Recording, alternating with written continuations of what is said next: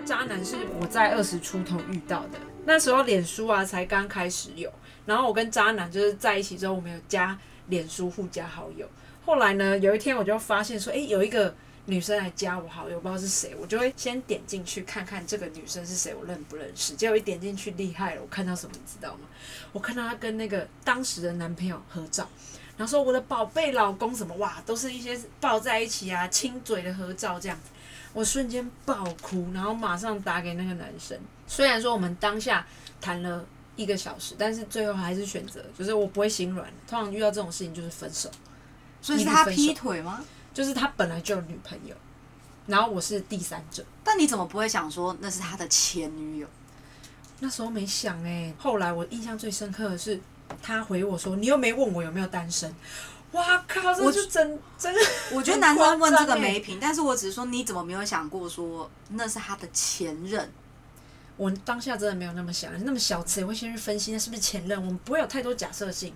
我那当下就是马上爆发，当即立断打电话给他，开始哭。那这样通常你不会有什么小剧场，因为你都直接爆发出来啊。因为有小剧场的一定会觉得说，是我是第三者嘛，还是他其实才是第三者啊？我那个小剧场其实要讲是，它会影响到未来。产生这样的小剧场，就会你会开始去怀疑说，有一些渣男才会做的。应该说，渣男的行为是有迹可循的。那我后面遇到第二个渣男，他说自己是一个很低调的人，所以像他的脸书、IG 贴文都不会有一些感情事，但实际上他也是有女朋友的。这样，那你怎么样发现他有女朋友？我觉得女生第六感真的还蛮准的。我其实一直觉得这个女生存在，因为我有滑到说看到说和那个女生要点赞或什么。我问她说：“哎，这个女生是谁？”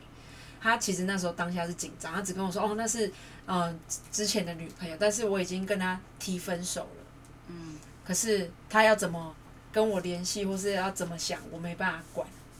嗯，她其实有点像我前阵子看了一个，就是。悬疑的影片，他是在讲说韩国一个连续杀人犯一个女生的故事。那个女生啊，手脚非常干净，她把所有作案的证据都抹灭了。但最后呢，在警方抓到她，为她扣上手铐要带她走的时候，她说这件事情不是我做的，就是她已经讲出，就我们没有人问她问题，她只说这件事情不是我做。这个就很像说刚才那个渣男的行为，我只问他说这是什么关系，他说啊他要怎么样。我不能决定。我后来想想，这是有迹可循的。但我觉得通常会讲这种话，就是就是他知道他讲这句话没有错，但是他讲的这句话会让你变哑巴。哦，对，确实，我后来就觉得说，因为我在问他之前，我有跟他说，我只问一次，就是我想要确定这个女生。后来我就没有再问过这件事情。但是你心里就会有一个芥蒂在。你就觉得这个女生真的有那么单纯吗？因为她的反应都是一种很莫名的反应，不像正常就是分分开人，就是她那种紧张感是感觉到的这样子。渣男通常都不会给他自己有小剧场。哦，对他不会有小剧场，对，真的，真的。后来因为这两段感情啊，其实会怕说后面遇到。的对象会不会也像是这样，就是啊低调啊什么的？问题在你真的遇到对人，你就不会再担心。真的遇到对人之后，你这一些问题真的都解决。那其实啊，刚刚讲啊，就是说，其实心里面有很多小剧场的人，应该某种程度都有点算是心里缺乏温暖，或者是说他是不是应该是高敏感族啊？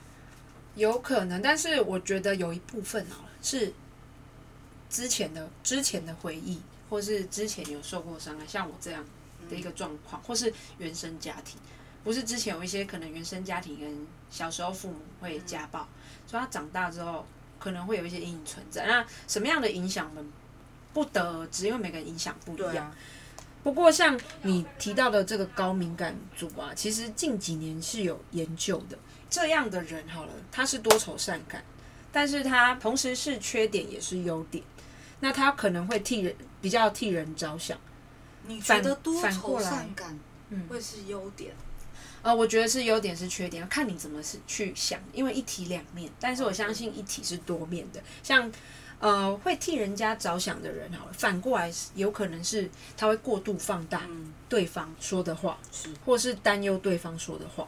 他的特质是有良知的，很有创意，容易获得灵感，但也容易受他人影响，很有同情心。他只举例了五个。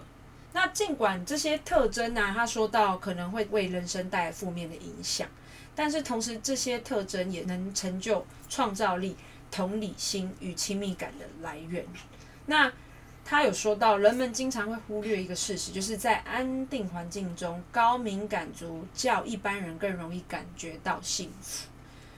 那说到这里啊，你有没有去测那个我传给你的高敏感族测验？有啊，我测一测六十七分的，算高吗？它是六十分以上就有高敏满分几分啊？满分我没有测到哎、100满分一百分是精神病？应该说高敏感族并不代表他是精神病的，只是说要看的，因为我觉得这个模棱两可。像我，我觉得我可能会是，但是我才五十九分，我还没有你高。你说说我就觉得做，我觉得每次这种心理就是要测那种人格啊，我就觉得他其实真的很不准，因为嗯他会就是每一个题目的答案，他其实都会跟着你当下的情绪嗯有所改变。确实，就像是最近不是很流行那种听声音变什么什么人格特质，嗯，我觉得不准啊，这个我觉得不太准。对啊，他不是说什么呃听下雨声音你会感受到什么？就那种嗯心情好的时候就觉得我要淋湿，心情不好的时候会觉得干你去死吧。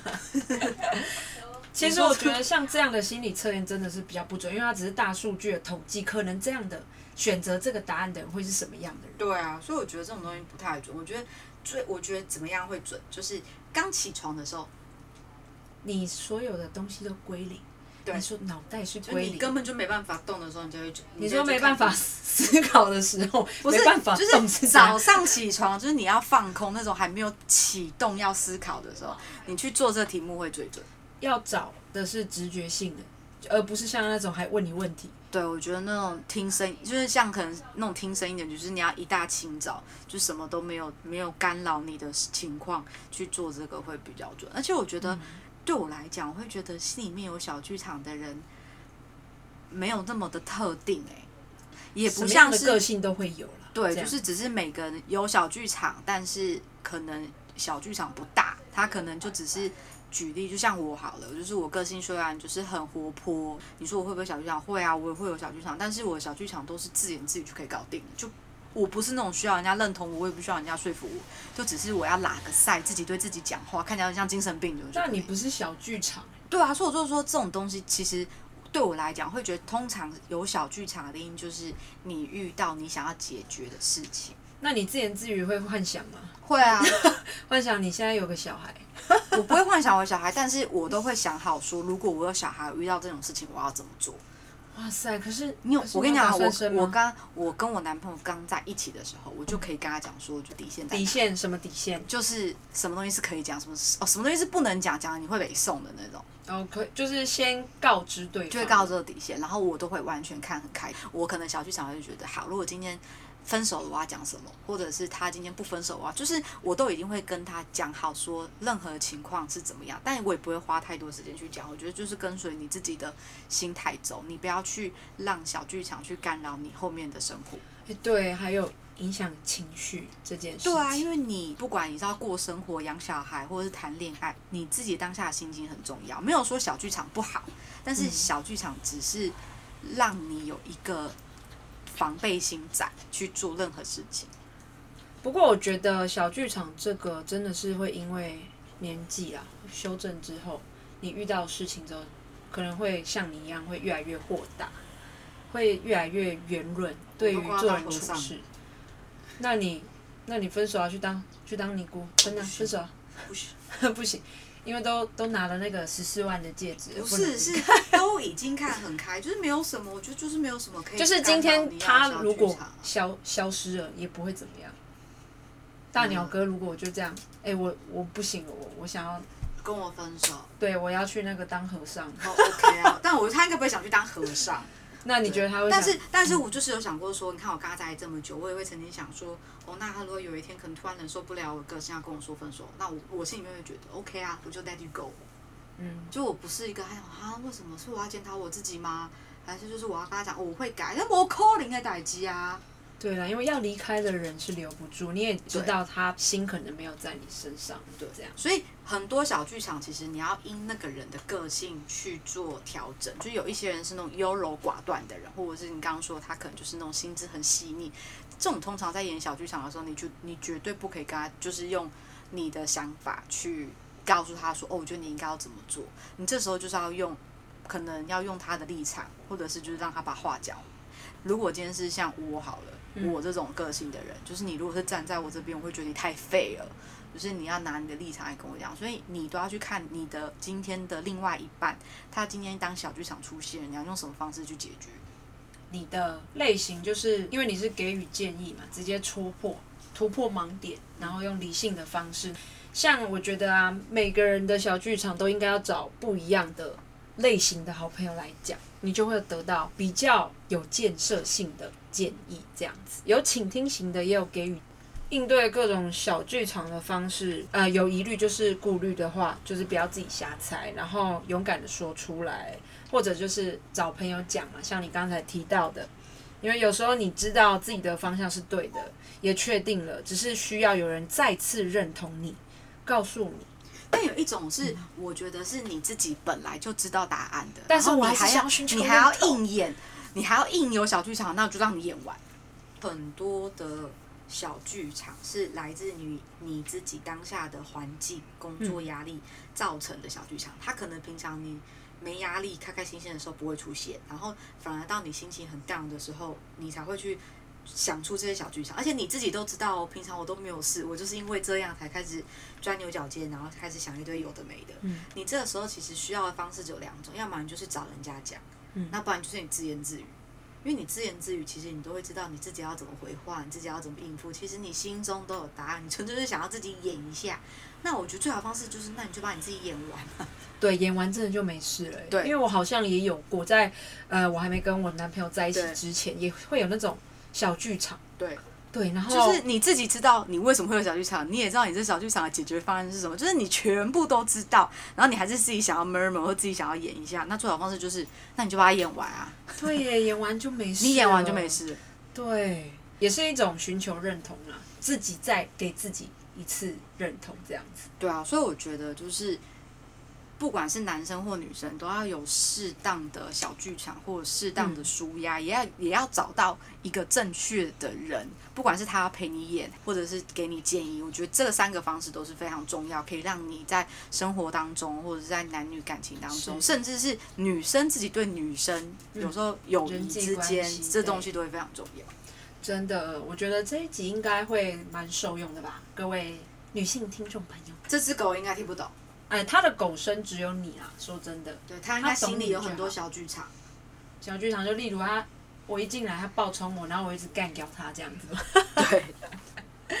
话说当初我要做 podcast 的时候，我也觉得我想了好几个月，但是我一直觉得我真的要做吗？我觉得我想做，但是就会有真的要做吗？但是当有多一个人觉得我可以做的时候，我就会去做，就是需要认同。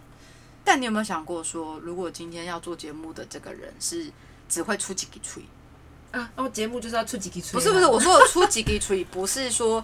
节目的形态是假如假设你今天找到了一个同号，他也非常赞成你说哦好啊就一起做啊，但你后来发现这个人就只会讲干话的那种，然后是没有办法实际帮到你的人。哦，我觉得我不会找这种人。我到这把年纪，我会找你的原因也是因为这样，哦，是实质上是有帮助，对不对？是是是。对，好的，那我们今天这一集如果有任何的想问的问题，请在下方留言哦。